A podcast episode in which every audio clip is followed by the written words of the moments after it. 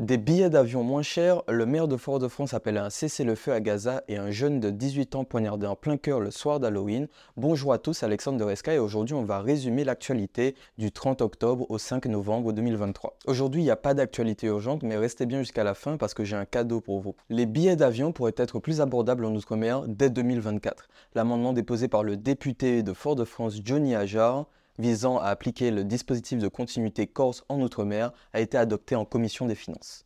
Jusqu'alors, l'effort de l'État est de 257 euros par habitant en Corse contre 16 euros en Outre-mer pour assurer la mobilité. Le budget de l'Outre-mer pourrait ainsi passer de 45 à 560 millions d'euros. La loi de finances 2024 visant à fixer le budget de l'État pour l'année à venir sera votée au plus tard le 31 décembre 2023. On suivra ça de près sur SK. Deuxième info, un hôtel de luxe 5 étoiles pourrait finalement bien voir le jour à la pointe du bout aux Trois-Îlets. Le tribunal administratif a rejeté le recours de l'hôtel Bac qui s'opposaient au projet. Les responsables de l'établissement avançaient des nuisances sonores et environnementales. Ils ont jusqu'à fin décembre pour faire appel de la décision. D'ailleurs, peut-être que vous avez déjà vu quelques rendus 3D de ce projet d'hôtel passé, puisque euh, a été présenté il y a déjà deux ans. Troisième info de ce résumé, le maire de Fort-de-France appelle à un cessez-le-feu immédiat à Gaza. Je cite J'appelle le gouvernement français, les représentants de l'Union européenne et de toutes les grandes puissances à faire pression sur tous les belligérants pour qu'ils entament de nouveau des négociations de reconnaissance mutuelle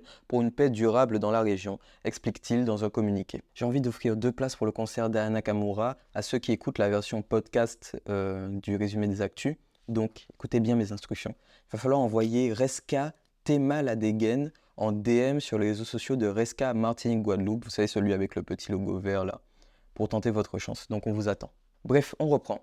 Nouvelle saisie de drogue au large de la Martinique. Près d'une demi-tonne de cocaïne a été saisie au sud-ouest de l'île par le bateau Dumont-Durville. 18 ballots de drogue ont été découverts sur un ballotteur provenant probablement de la Jamaïque. Les quatre membres d'équipage et la cargaison ont été ramenés à Fort-de-France. Cinquième info, un drame s'est produit dans la nuit d'Halloween de mardi à mercredi vers minuit au quartier Fourachot au Robert. En effet, un jeune âgé de 18 ans a été poignardé en plein cœur par un mineur. L'auteur des faits a tout d'abord été interpellé et placé en garde à vue, puis deux suspects, tous deux mineurs, ont été placés en détention provisoire. Ils ont été présentés devant le parquet jeudi 2 novembre et restent détenus jusqu'à cette semaine selon RCI. Plus d'informations sont à venir. Sixième info, les dates de la saison 2023-2024 des Yol Round sont connues. Donc du coup on connaît la date du Tour des Yol 2024.